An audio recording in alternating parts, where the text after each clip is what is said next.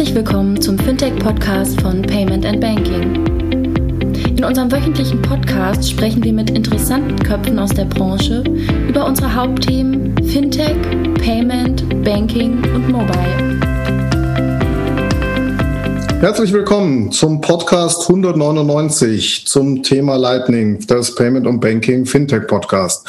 199, kurz vor der 200, ist eigentlich schon eine echt große Zahl. Ähm, freue mich dann mal auf den 200er, den wir nächste Woche machen werden, wo wir so ein bisschen Rückblick, Rückblick machen. Wir haben heute den Friedemann zu Gast. Grüß dich, Friedemann. Ich glaube, es ist Nummer zwei oder sogar schon Nummer drei, wo du dabei bist. Hallo, ich äh, habe auch überlegt, ich weiß nicht, sogar drei, glaube ich, mindestens oder vielleicht sogar schon vier. Ich habe den Überblick verloren bei 199 Folgen. Du warst, glaube ich, sogar bei dem Blockchain-Podcast dabei, der immer noch Nummer zwei der meistgehörtsten Podcasts ist. ist. Nummer eins ist immer noch äh, der PayPal-Podcast ganz am Anfang. Aber irgendeiner der 52er, glaube ich, war es, da ist All-Time-Favorite. Ähm, aber von den Nummern her auch schon fast drei Jahre her. Ja, wöchentlicher Podcast, jetzt bei 200 sind wir im Jahr vier.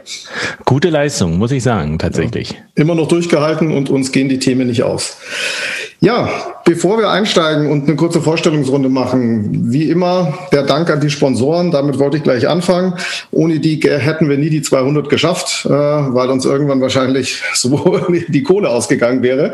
Ähm, Nummer eins, ähm, den ich gerne vorstellen würde, neuer Sponsor von uns im Jahr, zwei, also nicht mehr ganz neu, im Jahr 2019. Ähm, Smart, Smart Steuer, ähm, Thema Steuererklärung. Jährlich werden da circa 25 Milliarden Euro in Deutschland an Steuern erstattet, 1000 Euro pro Steuererklärung. Trotzdem ist das ein Thema, worauf keiner so wirklich Bock hat. Ne? Dafür gibt es jetzt Smart Steuer, die ähm, einfache äh, Steuererklärung. Ja? Analog wie die Fintechs digitalisiert Smart Steuer eine Branche, die davor äh, einfach komplett undigitalisiert war. Eintrittsbarrieren werden dadurch reduziert, Komplexität rausgenommen digitale Lösung sowohl für B2B als auch für B2C. Einfach mal auf smartsteuer.de slash fintech vorbeischauen, einfach mal da reinklicken, ausprobieren, haben alle eine gute Erfahrung gemacht, die ich bis jetzt kenne und wie gesagt, Sponsor von uns und freut uns, dass uns Smartsteuer unterstützt. Parallel dazu noch die Mastercard, schon langjähriger Sponsor von uns an allen ähm, Bereichen, was wir so machen, Podcast, unsere Events, den Blog und, und so weiter. Freut mich, Grüße an die Kollegen und danke für das Vertrauen. Warum arbeiten Banken eigentlich so gerne mit FinCompare zusammen? Kundengewinnung, insbesondere die Gewinnung von KMUs, ist für Banken sehr teuer. Die Kundengewinnung wird umso teurer, je mehr Zeit von der Bank während einer Anfrage aufgewandt wurde und die Anfragen mangels Erfüllung der entscheidenden Kriterien dann doch von der Bank abgelehnt werden müssen. FinCompare bietet einen entscheidenden Kostenvorteil für die Kundengewinnung, indem die Anfragen der KMUs mit den Anforderungen der Banken online gematcht werden. Dadurch müssen keine Ressourcen für Kunden ohne Potenzial aufgewendet werden. Außerdem erhöht sich die Abschlusswahrscheinlichkeit um 80 Prozent. Gerne erzähle ich euch hierzu später mehr. Friedemann, willst du dich kurz einfach mal vorstellen, auch wenn es schon Nummer drei oder vier war? Vielleicht kennt dich doch nicht jeder. Kann ich machen, ja. Ähm, also, Friedemann Brenneis ist mein Name. Ich bin freier Journalist und beschäftige mich seit jetzt gut fünf Jahren intensiv mit dem Thema Bitcoin und Blockchain. Ähm, genau, und versuche das kritisch zu hinterfragen und äh, sowohl das Potenzial als auch tatsächlich die Hürden irgendwie verständlich runterzubrechen. Das ist so, ja, das Handwerk eines Journalisten. Ja, da haben wir uns ja gleich ein spannendes Thema ausgesucht dazu, um zu sagen, Thema, Thema Lightning. Jetzt ist ja, jetzt ist ja, sagen wir mal, Bitcoin und alle, alle seine Freunde, nennen wir es mal so, immer noch für den einen oder anderen etwas äh, komplexe, undurchdringbare Materie. Lightning setzt, Lightning setzt ja nochmal eins drauf. Ähm, wie bist du drauf gekommen? Oder Trigger kam ja auch von dir zu sagen, lass uns mal drüber reden, könnte für die Zielgruppe spannend sein. Ähm, was hat dich dazu gebracht? Naja, eigentlich das Hauptproblem von Bitcoin, das, das kennen ja alle, äh, dass man sagt, es kann irgendwie nur drei bis sieben Transaktionen pro Sekunde abwickeln und das jetzt eigentlich schon seit zehn Jahren und deswegen ist es überhaupt nicht fähig, äh, in irgendeiner Weise ja tatsächlich eine Infrastruktur, eine Finanzinfrastruktur der Zukunft zu sein. Und dieses Thema, das wird halt unter dem Radar der Öffentlichkeit, wird das schon sehr lange adressiert. Und äh, man muss sich eigentlich vorstellen, dass jede Blockchain halt hat halt dieses Problem, dass sie ganz schlecht skalieren kann. Und äh, bei Bitcoin ist eben jetzt Lightning diese Lösung, wo man sagt, okay, ähm, wir haben hier einen Ansatz, wo wir sagen, wir können von drei bis sieben Transaktionen pro Sekunde auf eine Million Transaktionen pro Sekunde skalieren wenn diese Technologie klappt. Das ist aber tatsächlich nochmal ganz schön herausfordernd zu verstehen, wie das gehen soll. Das ist ähm, also Lightning ist, äh, ich glaube 2015 wurde das Paper vorgestellt und jetzt seit letztem Jahr, also 2018, Anfang 2018 ist es äh, quasi als Beta-Version sozusagen live und seitdem wächst es und man sagt, es ist jetzt von äh, theoretisch zu experimentell. Aber wenn man sich mit Lightning beschäftigt, dann ist es wirklich interessant, weil man sieht, wo eigentlich auch diese, diese Idee von, von einer Blockchain hingehen kann. Äh, ich bin ja selber ein ziemlich großer Kritiker von diesem Blockchain-Phänomen, dass alle sagen, wir machen jetzt was, but with Blockchain, ähm, weil eine Blockchain eben Schwierigkeiten hat. Die skaliert nicht, die ist relativ langsam im Vergleich zu zentralisierten Datenbanken. Die Kapazität ist relativ begrenzt. Und ähm, jetzt ist es eben mit Lightning so, dass man sagt, okay, wir haben bei Bitcoin haben wir eine ganz gute Infrastruktur, wir haben eine Blockchain, die funktioniert und wir setzen da einfach eine zweite Schicht oben drauf. Und diese Schicht ist für Kleinzahlungen, also wirklich für minimale Zahlungen gedacht, sozusagen das Alltagscash weil man ja sagt, auch Bitcoin ist so ein bisschen, naja, man kann, so Digital Gold hat so ein bisschen den Spitznamen bekommen, aber eigentlich als Zahlungsmittel funktioniert es nicht so richtig gut.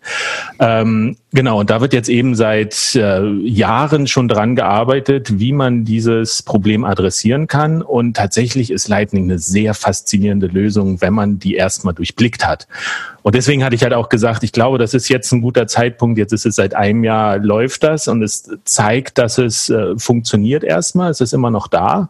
Ähm, und man muss sich einfach jetzt heute damit mal auseinandersetzen, weil das eine Form von Infrastruktur ist, die das Internet in den nächsten 20 Jahren vielleicht prägen kann. Also es ist jetzt noch nichts, wo man sagen muss, da nächstes Jahr werden da die großen ähm, Player auf den Markt treten, obwohl es da schon auch ein paar Interessenten gibt. Aber es ist einfach, wenn wir überlegen, in welche Richtung wird sich Bezahlen in 10, in 20 Jahren äh, entwickeln, wie wird sich das Medium Geld entwickeln, dann ist, glaube ich, Lightning äh, sehr wichtig, mal als Vision sich damit zu beschäftigen, wie könnte die Zukunft des Bezahlens tatsächlich aussehen. Ob das klappt so, das steht auf einem anderen Blatt, aber es ist eine sehr interessante Technologie. Das klingt jetzt alles so einfach, ja. Also wir, wir hatten es ja auch schon auch schon ein paar Mal, dass wir, dass wir über das Thema, was ist eigentlich, äh, äh, ist Bitcoin ein neues Zahlungsmittel und den ganzen, den ganzen, sagen wir mal, Hürden oder oder sagen wir mal, Downsides, die es da gibt, äh, die mal angesprochen. Jetzt klingt so, als wie wenn Lightning mal über Nacht eins der Hauptkritikpunkte, nämlich die von dir angesprochenen, die von dir angesprochenen Skalierungsproblematiken der Bitcoin-Blockchain mal so schnell löst. Kannst du da so mal eine Stufe tiefer reingehen? Ist das so einfach, wie es klingt, oder ist das wie so oft die Lösung auf der einen Seite bringt eine Downside auf der anderen? Also Nachteile äh, gibt es auf jeden Fall bisher noch. Äh, über die können wir am Ende sprechen, aber es ist tatsächlich erstmal wichtig zu verstehen, was, was dieser Grundansatz ist. Weil wir können diese Block, die Bitcoin-Blockchain, die kann man nicht einfach so skalieren. Ähm, wenn man die verzehnfacht und sagt, also die Blöcke können jetzt 30 bis 70 Transaktionen oder 300 bis 700 Transaktionen pro Sekunde, was ja immer noch minimal ist, äh, dann würde das Netzwerk schon zusammenbrechen, weil einfach die Datenblöcke würden so groß und die müssten ja in der ganzen Welt verteilt werden, weil das Prinzip von der Blockchain ist ja, jeder Knoten, jeder Teilnehmer hat eine komplette Kopie und äh, jeder Miner überprüft halt auch alle äh, Transaktionen und das ist eigentlich ein sehr, sehr teures Medium, um es zu verwenden. Und da ist eben die Idee, dass man sagt, okay, äh, wenn ich jetzt einfach einen Kaffee um die Ecke kaufen will oder ich will meinem Freund 10 Euro schicken, weil wir gestern zusammen irgendwie im Café waren oder irgendwie solche Alltagstransaktionen im, im, im kleinen Cash-Bereich, äh, dann, dann sagt man sich, ist doch Unsinn, äh, dass die ganze Welt erfahren muss, dass ich hier meinem Freund Geld schicke äh, warum muss das auf, auf Minern und Nodes in China irgendwie verarbeitet werden und in Afrika und in den USA? Mhm. Ähm, und dass man eigentlich sagt, okay, solche Transaktionen, die ziehen wir von der Blockchain runter äh, lassen die in sogenannten Zahlungskanälen äh, laufen, die aber alle kryptografisch mit der Blockchain verbunden sind und dadurch diese Sicherheit von normalen äh, Bitcoin-Transaktionen halt bekommen. Also die ist, die Idee ist eigentlich, okay, den ganzen massiven Zahlungs-, Transaktionstraffic, ähm, alles, was nicht die ganze Welt wissen muss, das heben wir auf eine zweite Schicht, die verknüpft ist mit der Original-Blockchain und dadurch können wir halt äh, Transaktionen ganz enorm skalieren. Wie, wie ist denn da so, also klingt erstmal, klingt erstmal einleuchtend, ja, natürlich interessiert irgendein Chinese oder irgendein Afrikaner nicht, ob du jetzt gestern noch zwei Bier bezahlt hast oder nicht, gar nicht mal hinsichtlich Anonymität oder sonst irgendwas, sondern er sagt, das hat einfach keine Relevanz in seinem, in seinem Kontext. Aber ähm, die Grenze ist ja irgendwann fließend. Irgendwann kommt ja der Punkt, wo die Relevanz doch da ist. Wie wird denn diese Grenze gebildet? Äh, sind es zwei Bier, sind es fünf Bier, sind es tausend? Wer, wie funktioniert denn sowas? Na, bisher sagt man, die, die Grenze, die ist so künstlich eingeführt im Lightning-Netzwerk, äh, so ungefähr 150 Dollar. Das ist aber noch, weil es eben ein ganz frühes Stadium ist. Also man kann nicht mehr als 150 Dollar verschicken. Aber, und das ist auch ein ganz interessanter Punkt, man kann wirklich minimale Summen verschicken. Also ähm, die, die kleinste Einheit ist ja bisher bei Bitcoin ein Satoshi. Das ist mhm. ja ein 100 Millionstel Bitcoin, also irgendwas 0,04 Cent, glaube ich, in dem Bereich. Und im Lightning-Netzwerk ist es sogar so, dass man sagt, okay, wir können noch viel kleinere äh, Einheiten verschicken. Und zwar Millisatoshi, als noch, also noch tausend, äh, Tausendstel davon. Also es sind wirklich minimale Summen und es wurden jetzt auch schon die ersten Tests gemacht, dass man gesagt hat, in, innerhalb dieses Netzwerks äh, verschicken wir mal diese kleinste Summe und äh, das hat gut funktioniert. Und ich glaube, die kleinste Summe, die bisher verschickt wurde, ist so 0,04 Cent oder also um, und dann Gebühren kann man berechnen nochmal, glaube ich, ein, ein Faktor 1000 kleiner. Ähm, also es ist tatsächlich auch ein Netzwerk, wo man sagt, wir sind hier im Bereich von Nanotransaktionen.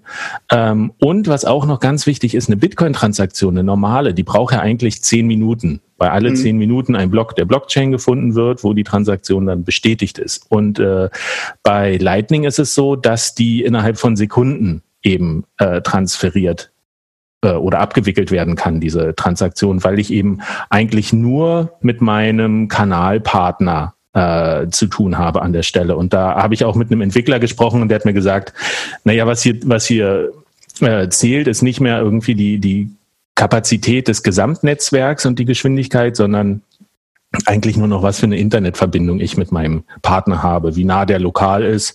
Äh, und es gibt da tatsächlich Bestrebungen, dass man sagt, man muss eine Transaktion in einer Millisekunde abwickeln können. Das heißt, dieses Prinzip der, der, der Nodes und diese ganzen Geschichten gibt's in diesem Netzwerk gar nicht mehr. Es ist wirklich eine Peer-to-Peer-Transaktion zwischen Sender und Empfänger. Das heißt, die beiden müssen zusammenfassen, der Rest ist vollkommen egal. Nein, doch, doch, es gibt ein Netzwerk. Das heißt schon das Lightning-Netzwerk und die, äh, das besteht nochmal aus einzelnen Knoten, die alle quasi Lightning-Knoten sind in dem Netzwerk. Aber ich glaube, um das zu verstehen, muss man tatsächlich jetzt nochmal einen Schritt zurückgehen und sagen, wie funktioniert denn tatsächlich so eine Transaktion? Also die, die Idee grundsätzlich ist, dass man ebenso dezentral ähm, Transaktionen eben abwickeln kann, wie auf der Blockchain, dass man alle guten Eigenschaften der Bitcoin-Blockchain übernimmt. Nur eben diese nachteiligen, nämlich dass eine Transaktion zehn Minuten dauert und dass nur begrenzte Kapazität ist und dass das eigentlich nicht ähm, anonym funktioniert, diese, diese negativen Eigenschaften will man zurücklassen. Und das Prinzip ist eigentlich, wenn wir uns beide jetzt Geld schicken wollen würden, dann mhm. machen wir einen Zahlungskanal auf. Und den machen wir mit einer Transaktion auf. Das heißt, wir machen eine bestimmte Transaktion auf der Bitcoin-Blockchain und blocken mit dieser Transaktion einen bestimmten Bitcoin-Betrag. Und das funktioniert eben auch, weil, äh, oder das funktioniert durch einen Smart Contract. Und äh, das ist schon der wichtige Punkt, den man hier denke ich, nochmal erwähnen muss, dass eben auch die Bitcoin-Blockchain kann Smart Contracts nur eben ein sehr limitiertes Set, weil man sich mhm. da entschieden hat, wir machen nur die Smart Contracts, die wir tatsächlich brauchen und nicht, wir machen irgendwie ein Set, eine Sprache, wo wir sagen können, wir können theoretisch jeden Smart Contract abbilden. Und dieser Smart Contract, den wir zusammen eingehen, der sagt quasi, okay, du Kilian, du nimmst ein Bitcoin und ich, ich nehme ein Bitcoin und mit dieser Transaktion sind die erstmal gelockt. Äh, das heißt, die können nicht ausgegeben werden, weil wir, oder die können nur ausgegeben werden, wenn wir eine sogenannte Multi-Signature-Transaktion machen. Also wir brauchen beide unseren Schlüssel, um zu sagen, okay, diese geblockten Bitcoins werden wieder freigegeben. Dieses Multisignature kennt man so aus alten Hollywood-Filmen, wenn das Atom-U-Boot, da kann nur die Rakete gezündet werden, wenn der Captain und der erste Offizier zusammen ihre Schlüssel. So genau. Ja, ja. Genau. Also wir müssen beide zustimmen, dass diese Bitcoins wieder freigegeben werden von der Blockchain. Das heißt, wir einigen uns davor auf, jetzt blocken wir mal ein Bitcoin oder wie viel auch immer, äh, und da, und danach einigen wir uns, dass die wieder freigegeben werden und dann ist der Kanal auch wieder zu. Genau. Mhm. Ähm, und dann haben wir quasi einen Kanal, wo du einen Bitcoin hast und ich einen Bitcoin. Und die Idee ist jetzt, wir können uns beliebig viele Transaktionen hin und her schicken. Für die Blockchain am Ende zählt nur, wenn wir den Kanal zumachen, das Saldo. Also ob mhm. du jetzt zwei Bitcoin und ich null habe oder ich anderthalb und du noch einen halben, ähm, wie wir da hingekommen sind und ob wir da tausend oder zehntausend Transaktionen zwischendurch gemacht haben, das ist eigentlich der Blockchain total egal. Hm. Wichtig ist halt nur, keiner von uns kann diesen Kanal böswillig schließen, aber jeder kann ihn zu jeder Zeit schließen. Also der Idealfall ist einfach, wir sagen irgendwann, okay, wir haben jetzt genug äh, Transaktionen ausgetauscht, lass uns den Kanal dicht machen. Und dann wird halt noch eine Transaktion in die Blockchain geschrieben, wo wir dann entsprechend unserem Saldo die, die Bitcoins wieder freigeben. Ähm, aber jetzt könnte es natürlich sein, dass ich einfach irgendwann verschwinde. Also mein Computer stürzt ab oder ich habe keine Lust mehr oder ich will dich betrügen. Und das ist halt der interessante Punkt, wo dann gesagt wird, na wie schaffst du es denn dann, an dein Geld zu kommen? Ja, weil äh, der ist ja noch gelockt, der Bitcoin oder der Genau. Und das ist eben, da will ich jetzt technisch gar nicht zu tief einsteigen, aber wenn man sich damit beschäftigt, ist das schon ein bisschen magisch, mhm. ähm, weil wir mit jeder Transaktion, die wir uns schicken, schicken wir uns im Prinzip einen Schlüssel, mit dem die Gegenseite diese Transaktion wieder auflösen kann. Also mhm. sagen kann, okay, mit dem Saldo möchte ich das haben. Aber die haben so eine gewisse Zeitkomponente. Und wenn jemand versucht, also wenn ich jetzt sage, ich kaufe bei dir einen Kaffee für drei Euro und ähm, hab dann aber einen alten Schlüssel von dir und sage, na, ich mache jetzt ich will jetzt unseren Kanal auflösen, aber mit dem Saldo, bevor ich dir die drei Euro gegeben habe, und dann hast du quasi systemimmanent die Möglichkeit zu sagen, Moment mal, das stimmt hier nicht und hast aber einen aktuelleren Schlüssel, weil mein Schlüssel sorgt dafür, dass das Geld auf der Blockchain noch eine gewisse Zeit geblockt ist. Und die Zeit hast du die, die Gelegenheit quasi zu sagen, Moment, ich habe eine aktuellere Version. Mhm. Und wenn du dann sagst, hier ist die aktuellere Version, dann sagt die Blockchain, okay, kryptografisch kann man das alles nachweisen. Du hast recht, dann verliere ich alles. Mhm. Dann kriegst du meinen kompletten Kanal. Das ist so ein Abschreckungsszenario, wo du aber quasi sagen kannst, okay, wenn jemand schummelt, ähm, dann wird er halt bestraft dafür. Und da ist das Interessante, dass die Blockchain eigentlich so eine Art Notar- und Richterfunktion an der Stelle bekommt, weil es gibt ja keine zentrale Institution, an die man sich wenden könnte, wenn wir beide jetzt nur einen Kanal haben und uns streiten, wem wie viel Geld gehört. Ja. ja, es ist ja interessant, dass natürlich dieses Mechanismus, der Mechanismus, wie du gerade gesagt hast, sowohl im Fall eintritt, jemand möchte betrügen, aber auch im Fall, was weiß ich, jemand ist nicht mehr erreichbar, hat ein technisches Problem, möchte nicht mehr weitermachen oder was auch immer. Und man hat so eine Art, so eine Art Zeitkomponente zu sagen, so lange kann ich das doch dann wieder rückgängig machen. Ne? So, irgendwann läuft die ab, aber so lange habe ich noch meine Sicherheit. Erst nach dem Zeitpunkt X hätte ich dann halt Pech gehabt. Das ist so, so genau. zusammengefasst. Und das ist halt der wichtige Punkt, weil ein, ein Kritikpunkt am Anfang war, na, das sind ja keine echten Bitcoins, die man sich über, äh, über das Lightning-Netzwerk schickt, sondern es ist ja quasi nur eine Art Schuldschein, die wir austauschen. Aber dadurch, dass jeder von uns zu jedem Zeitpunkt diesen Kanal wieder schließen kann, äh, um an sein rechtmäßiges Geld zu bekommen, ist es letztlich wie eine tatsächliche Zahlung, die stattfindet. Nur, und das ist eben das Wichtige, es gibt eigentlich gar keinen Anreiz, diese Kanäle wieder zu schließen. Denn das ist wirklich tatsächlich dieser, dieser Zahlungskanal zwischen zwei Personen. Das ist das einfachste Beispiel und das ist auch ein Konzept, was schon Satoshi Nakamoto vorgesehen hatte ursprünglich, dass er gesagt mhm. hat, okay, über diese Zahlungskanäle kann man zwischen zwei Personen ja viel mehr Transaktionen austauschen, muss nicht alles in die Blockchain. Ähm, das ist auch ganz interessant. Satoshi Nakamoto hat das gar nicht Blockchain genannt. Der nannte das Time Chain. Das war mhm. für ihn gar nicht wichtig, diese Blöcke. Aber das äh, nur nebenbei.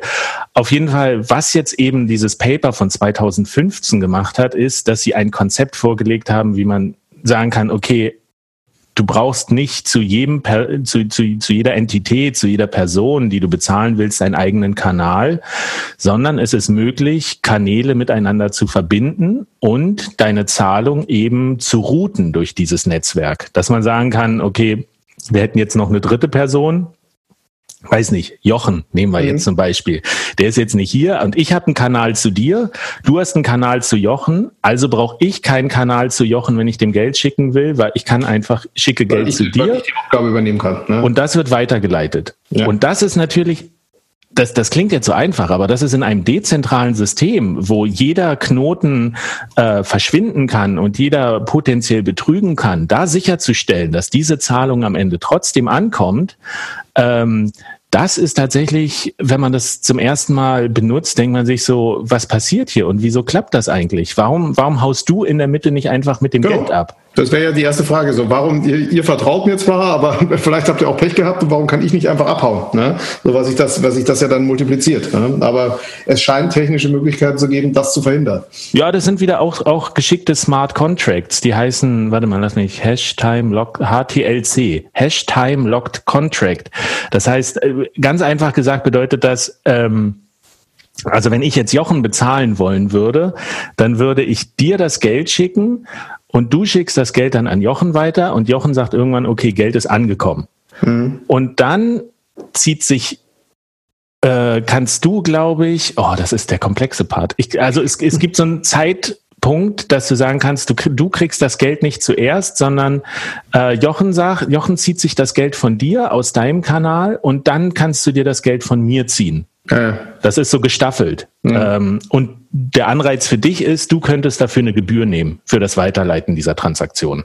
Also ein Millisatoshi oder ähm, äh, oder noch einen bestimmten Prozentsatz der Transaktionssumme. Das ist, das ist auch ein interessanter Unterschied. Zurzeit ist es ja so mit den Gebühren. Bitcoin hatte 2017 das ganz große Problem, als der Preis so gestiegen ist, dass alle Leute Transaktionen machen wollten und ähm, man Gebühren bis zu 20 Dollar, glaube ich, zahlen musste für eine Transaktion, weil nämlich der, der Platz in der Blockchain, in jedem Block, ist sehr begrenzt. Und bei der, der Transaktion über die Blockchain geht es darum, wie groß ist deine Transaktion in Datenkapazität. Mhm. Und je größer die ist, desto teurer äh, Genau, das heißt, du kannst für eine Transaktion von 10, 10 Dollar kannst du, zahlst du manchmal mehr Gebühren als für eine Transaktion von einer Million. Mhm. Äh, und das kehrt sich auch bei Lightning ein bisschen um, dass man sagt, okay, du kannst die Gebühren an der Menge, ähm, an der, am Geldwert quasi orientieren, der verschickt werden kann. Aber reicht es denn schon für ein, ähm, sagen wir mal, Geschäftsmodell, dieses, diesen, sagen wir mal, Man in the Middle, der ich ja dann so ein bisschen wäre in der ganzen Geschichte, oder ist das davon schon nochmal schon noch mal ein Stück weg? Ja, weil dann hat man natürlich wieder die Diskussion, wie zentral, dezentral ist denn die ganze Geschichte?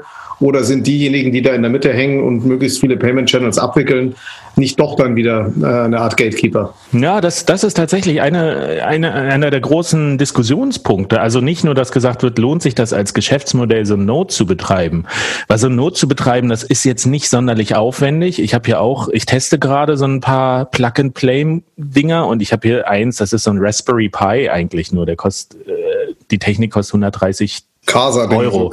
Casa, Casa ist auch eins, es kostet irgendwie 300 Dollar. Ähm, aber das kann man sich alles auch selber bauen und es ist super modular.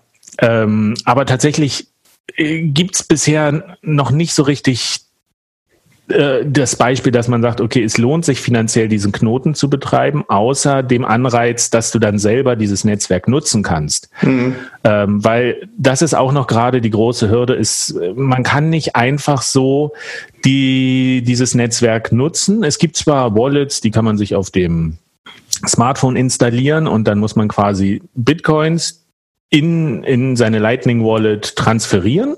Mhm. Ähm, dann kann man aber erstmal nur bezahlen. Weil wenn ich jetzt einen Kanal aufmache zu dir, normalerweise oder zu einem Händler, dann ist es so, dann kann ich dir Geld schicken. Aber wenn du sagst, okay, mach einen Kanal mit mir auf, aber ich pack da jetzt kein Geld rein, ähm, dann kann kein Geld von dir zu mir fließen was halt ganz wichtig ist. Also wenn man erstmal einsteigt in das Netzwerk, dann hat man einen Kanal, wo man selber bezahlen kann, aber nicht gut Geld empfangen kann.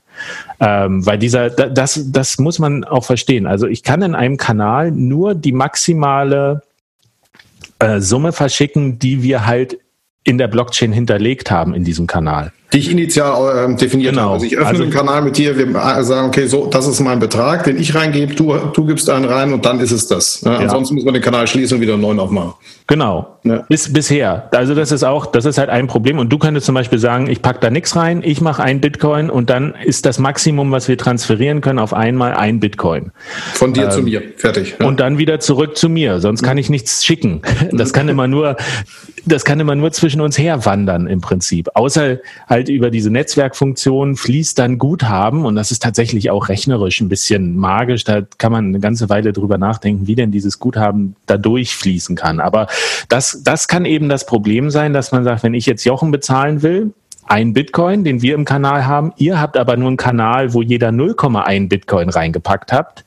Dann kann ich ihm keinen Bitcoin schicken. Ja, dann, dann funktioniert, dann kann, könnte ich meine Rolle in der Mitte nicht ausfüllen. Ne? So, weil, Genau. weil, die, weil die Kanäle nicht zusammenpassen. Ja, ja. Und das ist eben, dass man sagt, okay, äh, al- also wir können ja mal, wie, wie die Statistik jetzt ist. Das ist ja, ich habe ja gesagt, das ist seit äh, Anfang letzten Jahres ist es aktiv, das Netzwerk, und es ist schon ganz schön beeindruckend gewachsen. Also wir haben zurzeit äh, hier, ich habe so eine Statistik, da habe ich auch den Link dir geschickt, den kannst du in die Shownotes packen. Ähm, also es sind sie, 7700 Nodes sind bereits in diesem Netzwerk und knapp 40.000 Kanäle. Also das ist schon, das die ist schon, kreuz und quer zwischen den Nodes bestehen. Ne? ja, genau. Und da gibt's natürlich zentralisiertere Nodes, die irgendwie 30 bis 60 Kanäle offen haben. Und dann gibt's mich zum Beispiel, der ich testweise einen Kanal zu einem anderen Node offen habe. Ähm, und äh, das hängt natürlich davon ab, Geld zu routen zu einem anderen Punkt, ob die Software es schafft, einen Weg zu finden, den dieses Geld nehmen kann. Ähm, und auch noch ganz wichtig, also wir haben jetzt ungefähr in dem gesamten Netzwerk sind etwas über 1000 Bitcoin, also ungefähr 4,3 Millionen US-Dollar an Kapazität.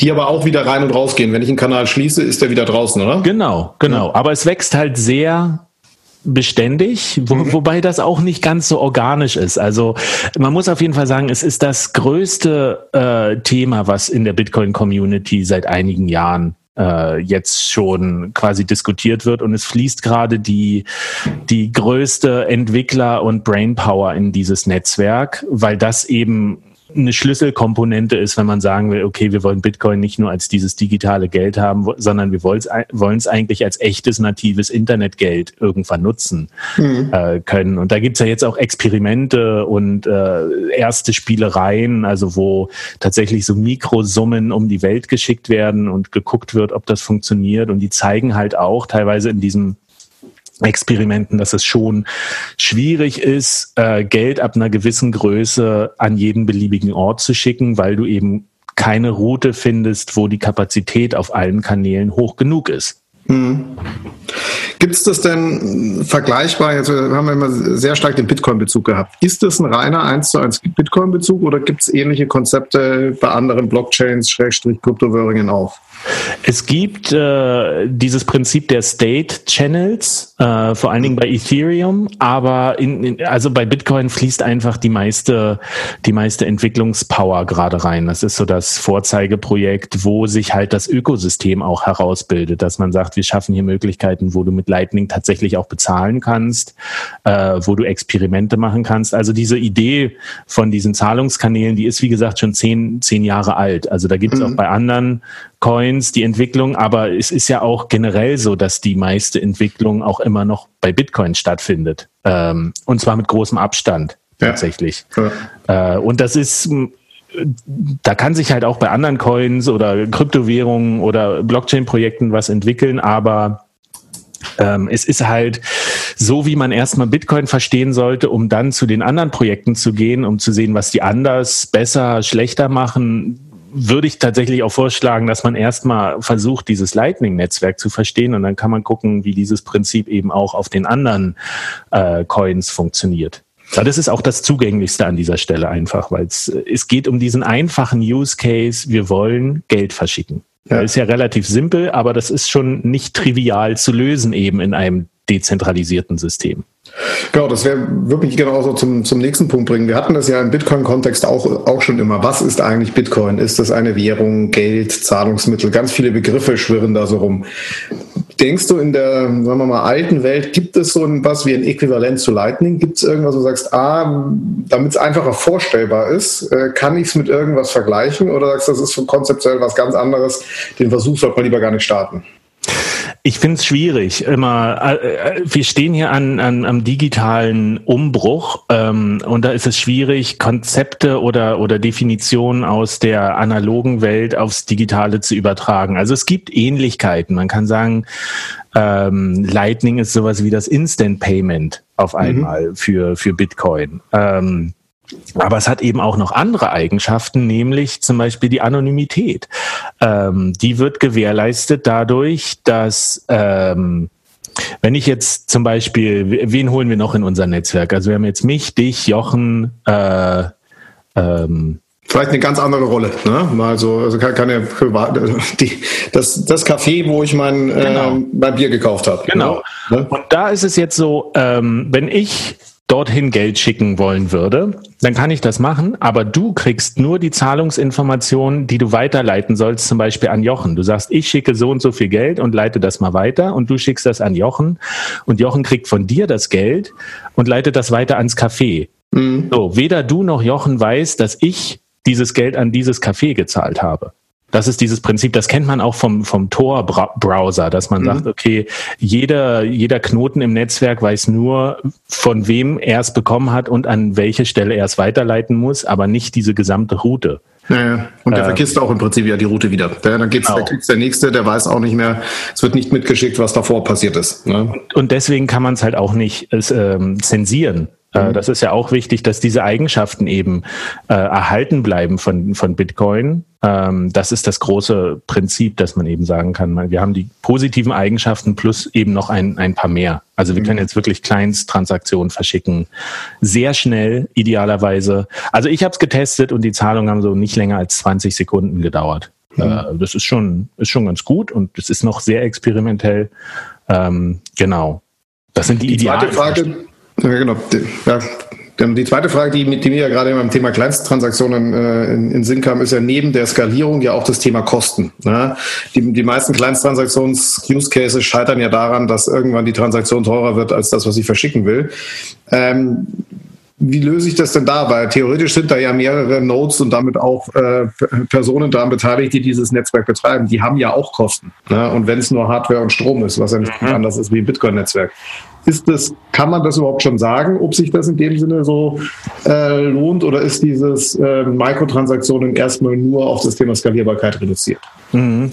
Bisher ist es noch so experimentell, dass man da noch nicht äh, absehen kann, wie sich das entwickeln wird, weil am Anfang bei Bitcoin war es auch so, als der Bitcoin noch nichts wert war, haben die Leute aus Idealismus dieses Netzwerk betrieben und Strom und Zeit und Hardware da rein investiert und das ist ungefähr der, der Status, den wir jetzt auch bei diesem Lightning-Netzwerk haben. Also da mhm. profitiert keiner davon. Es gibt natürlich welche, die ähm, langfristig sich davon Geschäftsmodelle erhoffen und dann natürlich viel äh, Zeit und Energie rein investieren. Es gibt äh, in puncto organisches Wachstum so eine Kuriosität, nämlich die größten die größten Knoten dieses Netzwerks, die scheinen alle von einer Entität betrieben zu werden und die nicht sonderlich gut äh, im Management der Kanäle ist. Also man kann wohl Geld verdienen damit, aber man muss ein bisschen Gehirnschmalz da reinstecken, zu gucken, welche Kanäle mache ich mit wem auf und wie mhm. setze ich die Gebühren. Und ähm, also wirklich ein Großteil dieser über 1000 Bitcoins gehört einer Entität, wo man nicht genau weiß, wer das ist und was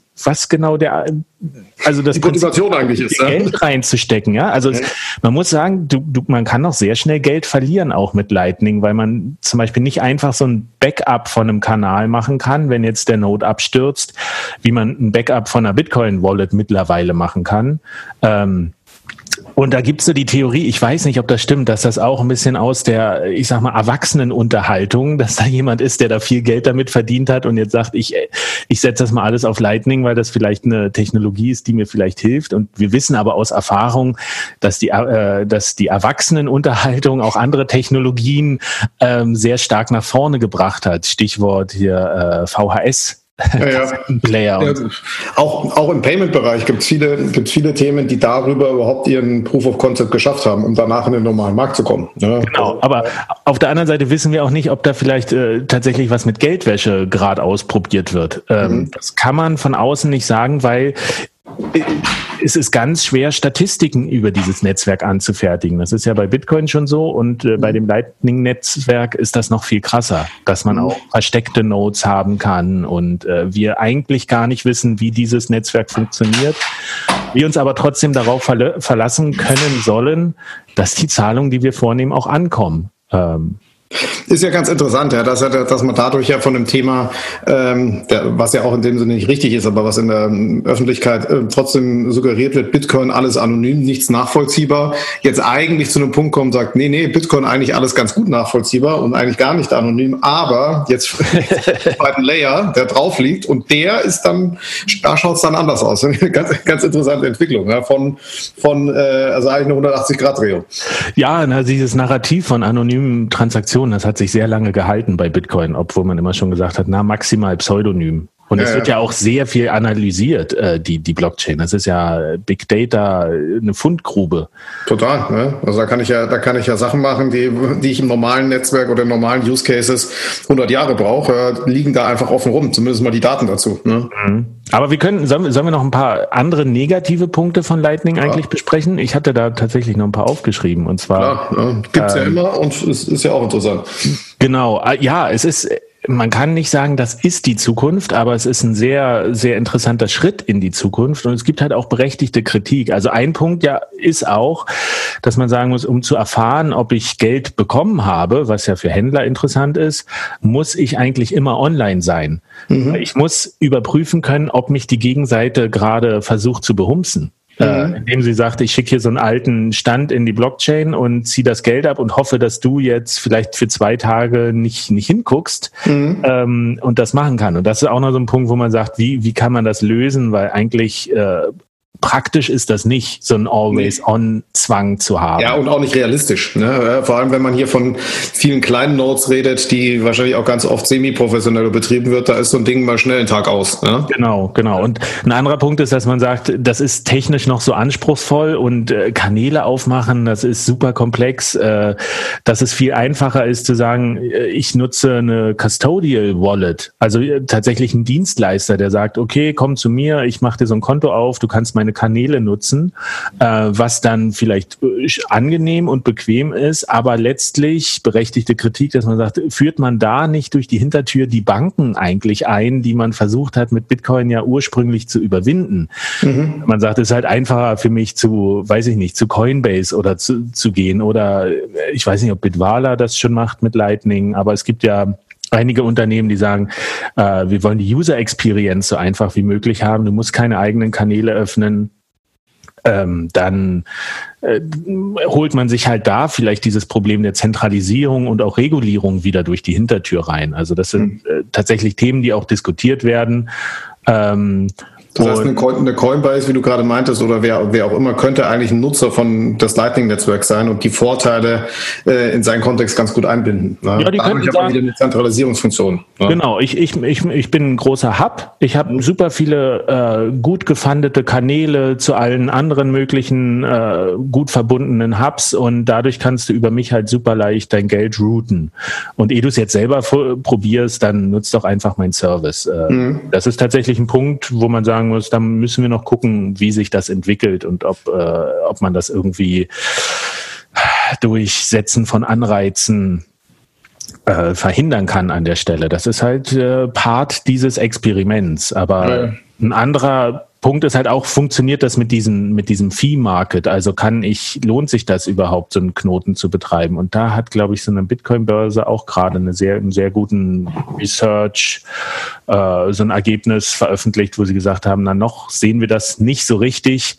Ähm, plus, und das ist ja auch noch interessant, man kann nicht einfach so die, die, äh, wir können ja nicht einfach so beliebig viele Trans Kanäle öffnen. Das habe ich auch bei so einem Lightning-Hack, der hat das jemand ganz gut kritisiert. Der hat gesagt, wenn, wenn jetzt alle sieben Milliarden Menschen auf der Welt äh, einen Kanal öffnen wollen würden ins Lightning-Netzwerk, ähm, dann wäre die, die Blockchain für zwei Jahre voll. Nur mit mhm. Transaktionen, die halt diese, die keine Bitcoin-Transaktionen im eigentlichen Sinne sind, sondern diese Eröffnungstransaktion, äh, weil die, die Kapazität. Also überhaupt nur die Kanäle aufzumachen zwischen Genau, zwei, äh, genau. ja, ne? Weil wir können ja nur drei bis sieben Transaktionen pro Sekunde machen auf mhm. der Bitcoin-Blockchain, mhm. äh, wo man dann sagt, okay, langfristig müssten wir vielleicht doch gucken, ob wir auch die Kapazität der Blockchain erhöhen und ob überhaupt jeder einen Kanal braucht. Aber wenn dann wieder welche geschlossen werden, also, da, also es gibt wirklich noch viele Punkte, wo man sagen muss, ähm, wir sind hier weit davon entfernt zu sagen, das ist hier ein sicheres Ding. Mhm. Ähm, aber, und das ist halt auch das Interessante, es wird an all diesen Sachen gearbeitet und ähm, das ist diese, diese, was mich an, an Bitcoin so begeistert, ist dieses Permissionless Innovation. Also jeder kann halt sich hinsetzen an ein Problem und dann äh, macht man montags den Computer an und dann sagt jemand, guck mal, ich habe hier einen Vorschlag, wie wir das lösen können. Und man denkt sich so, wow, das ist eigentlich ganz schön ganz schön interessant. Also woran zum Beispiel jetzt gearbeitet wird, ist, dass man sagt, diese, dieses Problem ähm, dass ich nur eine begrenzte Kapazität durch meinen Kanal leiten kann, äh, dass man sagen kann, wir können das vielleicht aufspalten, dein Payment. Und mhm. das, das, das wird in einzelne kleinen Summen zerlegt und die werden einzeln äh, durch das Netzwerk geroutet und dann am Ende erst wieder zusammengesetzt. Äh, wenn man sich wirklich mal damit beschäftigt, dann man so, ey, das ist, das ist totaler Wahnsinn, was ihr machen wollt. Ihr wird, ich will dir, also wenn ich jetzt einen Bitcoin bezahlen will, dann gehen 0,1 über den Kanal und 0,8 über den und nochmal 0,1 über einen anderen. Und erst beim, beim Empfänger wird das wieder zusammengesetzt und das ist alles kryptografisch abgesichert, dass da nichts verloren geht zwischendurch. Ähm, also es ist manchmal wirklich so dieses Mind-Blowing, was man da hat, wo man aber sagen muss, vielleicht ist es auch übertrieben. Das mhm. ist noch nicht. Also sind die Ansprüche, das kennen wir halt auch von vielen Blockchain-Projekten, dass die Ansprüche immer gerne sehr hoch gesetzt werden. Ob die dann aber erreicht werden können, das ist immer, steht immer noch auf einem anderen Blatt Papier. Ja, das dauert ja auch seine Zeit, ja. Also das ist ja, also einerseits ist ja immer die Frage, äh, wie definiert man bei den meisten Ansprüchen, wann ist es erreicht, wann ist es nicht erreicht. Da gibt es ja unterschiedliche Sichtweisen drauf und oft brauche ich halt diesen Anspruch erstmal, um, um loszulaufen, zu schauen, wie weit ich komme ne? und wann ich, wann ich vielleicht dann doch abbiegen muss. Ne? Das stimmt, aber das ist ja bei Bitcoin eh immer so gewesen, dass die Leute einfach anfangen, das zu benutzen, wenn, wenn sie schon Bedarf danach haben, egal wie experimentell das ist. Also mhm. ist ja auch immer wieder, wir, wir haben hierzulande gar nicht so den Bedarf, Bitcoin zu benutzen, weil es funktioniert alles ganz gut. Das ist aber in anderen Teilen der Welt eben anders und deswegen ja, ja. Bitcoin häufiger und eben genau das ist es mit, mit Lightning, dass die ersten anfangen und sagen, wir wollen das jetzt einfach benutzen und da ist halt ein kleines Risiko, aber das Risiko ist verkraftbar, wenn ich 0,1 Cent verschicke über das Internet. Da habe ich jetzt auch nicht so hm. Ja, da, da, das große da, Risiko. Ja, ja, da ist mir die, da ist mir eine 100% Sicherheit nichts wert, wenn ich 0,1 Cent verschicke. Ja, da kann ich halt auch mit 90 oder 80 Prozent leben, ja, ja. wenn ich auf der anderen Seite Vor Vorteile habe. Und das im Moment vielleicht, wie du gerade gesagt hast, in unserem Kontext mit einer gewissen Technologieneugier ähm, treibt das Thema halt voran. Ja. Ja, deswegen sage ich ja auch, es ist eigentlich sollte man sich jetzt damit be beschäftigen, erstmal zu verstehen, was da passiert und dann später mal zu gucken, ob das funktioniert. Aber ähm, diese kryptografischen Lösungen, die sind schon tatsächlich sehr faszinierend. Das ist äh, also jeder, der die erste Lightning-Transaktion gemacht hat, hat so dieses Kribbeln wie damals bei der ersten Bitcoin-Transaktion, wo man so denkt so, äh, und das das hat jetzt funktioniert, das aber wie, wie geht das denn? Naja, man, man wartet noch immer so ein bisschen drauf, so hat es jetzt wirklich funktioniert? Funktioniert oder passiert jetzt noch irgendwas anderes, dass ich und äh, ja, ne, also wie, wie, du sagst, das komische Gefühl, was du am Anfang mit sämtlichen äh, Bitcoin oder ähnlichen Transaktionen hast, äh, hast du da genauso. Also ich habe es auch schon mal ausprobiert und habe erstmal ein paar Mal auch nur etwas komisch geschaut. Ja? Und, äh, weiter ist noch nicht gekommen. Bitcoin oder Lightning? Lightning. Ah, ja. Genau. Also ich habe ich hab auch Zahlungen, die sind, die, die haben einfach nicht funktioniert. Und ich, ich habe auch den Fehler nicht gefunden. Also ich bin da jetzt auch nicht äh, äh, Coding und Linux und Terminal und äh, Kommandozeilenmäßig so gut unterwegs, dass ich mich da auf die Suche begeben könnte. Aber da musste ich einfach dann das Experiment abbrechen, weil ich nicht das Geld in die USA schicken konnte. Aber ein paar Mal hat es tatsächlich gut geschafft, äh, gut geklappt. Und ich habe so einen, einen Dollar habe ich innerhalb von neun Sekunden für null Gebühren das ist halt noch die Anfangszeit, äh, mhm. in die USA geschickt. Äh, mhm. Sagen muss, das ist also schön, dass das so klappt. Ähm, mhm. Und, und was, was halt ein wichtiger Punkt ist, ähm, das haben wir jetzt noch gar nicht besprochen, es gibt halt äh, tatsächlich auch, ich sag mal, Unternehmer oder ähm, Prominente aus der nicht Kryptoblase, nicht Bitcoin-Welt, die sehr interessiert sind an, an der technischen Entwicklung, die da stattfindet. Allen voran eben äh, Jack Dorsey, der, mhm. der ganz massiv äh, sich interessiert für Bitcoin und gerade auch ein bisschen in der Community gefeiert wird. Mhm. Der, Wo kommt das her, glaubst du, äh, dass der sich jetzt dafür interessiert? Ist das, wie gesagt, Technologieneugier oder steckt da mehr dahinter?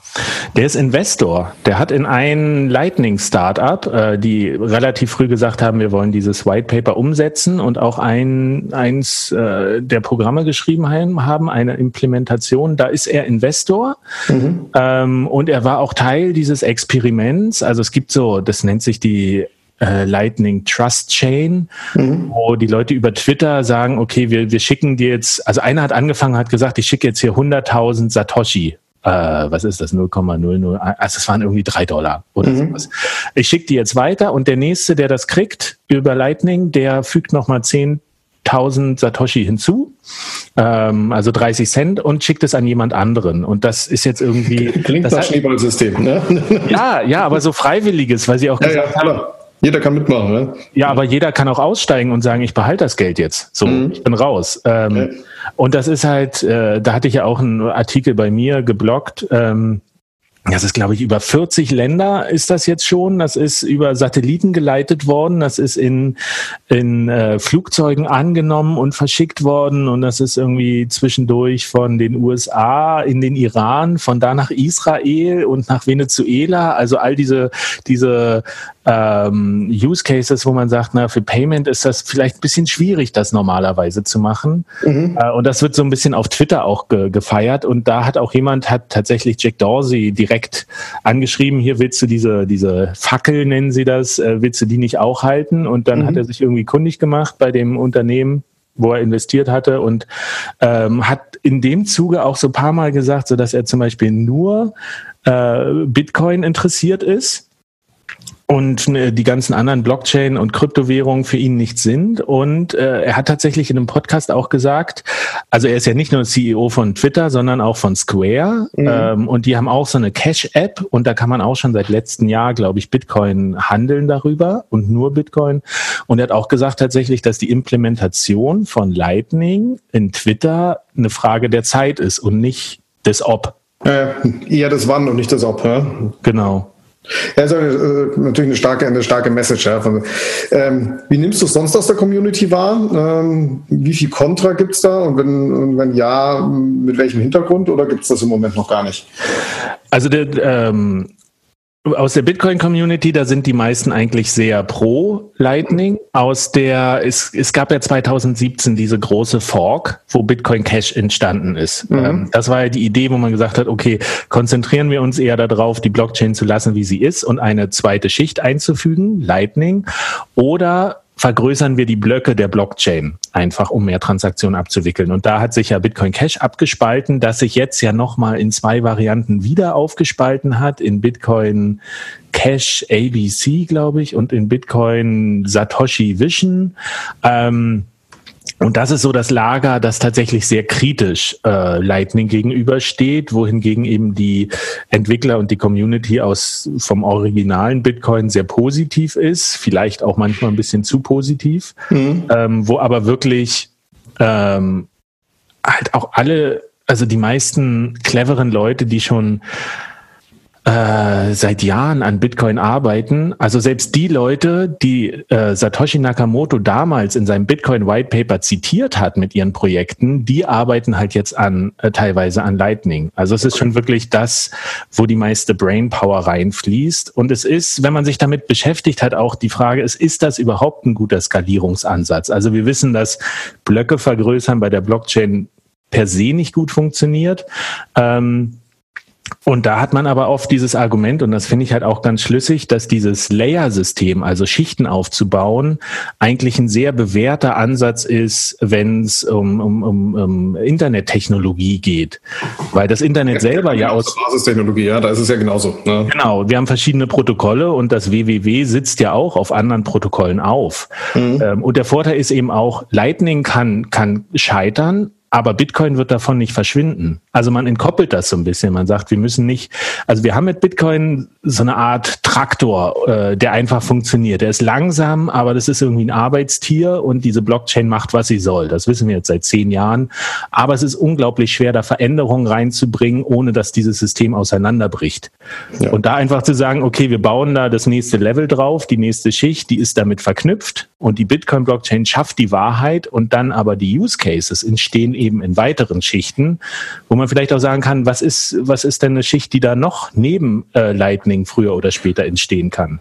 Naja, vielleicht passiert ja dasselbe, was auf der Bitcoin-Ebene auch passiert, auch auf der Lightning-Ebene, dass sich zwei, drei Lightnings äh, etablieren irgendwann ähm, und da sich äh, entweder mehrere oder halt auch ein anderes durchsetzt. Die Offenheit gibt's ja, ja. Und Bitcoin drunter hat, ist das eigentlich egal. Ne? Also selbst wenn es da Evolutionsstufen gibt. Genau, und es ist eben der Punkt, wir wissen noch gar nicht, was sich darauf alles entwickeln kann. Und ähm, deswegen in letzter Zeit, wenn ich über Bitcoin rede mit Leuten, dann sage ich ihnen auch immer, betrachtet Bitcoin zurzeit mehr als Infrastruktur als äh, denn als irgendwie Geld oder so. Mhm. Das ist, äh, ist es tatsächlich, wir haben hier eine Möglichkeit, äh, neue Funktionen mit dem Internet einfach uns zu erschließen, indem wir einmalige Dateien, werthaltige Dateien, Daten austauschen können. Ähm, und das ist, Geld ist da sehr plakativ als, äh, als Beschreibung oder Definition, aber ich vermute, da werden halt noch andere Sachen draus entstehen, die unglaublich schwer gerade zu definieren sind einfach. Ja. Da sieht man, das wird sicherlich nicht unser letzter Podcast bleiben. Ja, wir sind an der, an der Reise ziemlich am Anfang. Ähm, und ähm, immer, immer das Interessante bei neuen technologischen Entwicklungen, wie es da in sechs, zwölf, 18 Monaten ausschaut. Ähm, und werden wir, werden wir sicher dranbleiben. Ja, dann danke ich dir fürs kurzweilige Gespräch. Hast du noch irgendwas, was du am Ende abschließend noch loswerden willst zum Thema Lightning? Ähm, man kann damit vorsichtig mal experimentieren, aber wie gesagt, man sollte die gesunde Kritik auch mitbringen und äh, sich bewusst sein, dass das, dass das eben sehr, also Bitcoin ist immer noch ein Experiment und das ist das Experiment auf dem Experiment. Ja, mit dem Mindset sollte man, sollte man reingehen. Ne? Mit, äh, und auch mit der Offenheit, aber auch dem Mindset sicherlich. Genau. Super, danke dir. Also danke dir, dass du am Sonntag auch Zeit hattest. Hier, wir haben es heute Sonntagabend für die, für die Aufnahme. Dann, ähm, ja, dann würde ich mich am Abschluss nochmal, ähm, wie auch zu Beginn, bei unseren Sponsoren bedanken, Mastercard und smartsteuer.de, ähm, die uns geholfen haben, das ganze Thema aufrechtzuerhalten und weiter voranbringen und bin gespannt auf das Feedback der Hörer. Ich auch. Dann danke ich dir. Gerne. Schönen Sonntag noch. Gleichfalls. Tschüss. Bis dann. Ciao. FinCompare versorgt Banken also mit bonitätsstarken Kunden zu geringen Kosten. Ja, FinCompare hat aber noch weitere Vorteile für Banken. Über unsere Plattform können Banken ganz einfach mit KMUs, Maklern und Beratern zusammenarbeiten. Die Banken können so den Kunden langfristig betreuen und haben immer einen perfekten Überblick über den Finanzierungsbedarf. Als Marktnetzwerk ermöglicht FinCompare so eine Win-Win-Win-Situation für Banken, KMUs und Berater. Sie sind neugierig geworden? Dann treten Sie gerne unter www.fincompare.com mit uns in Kontakt.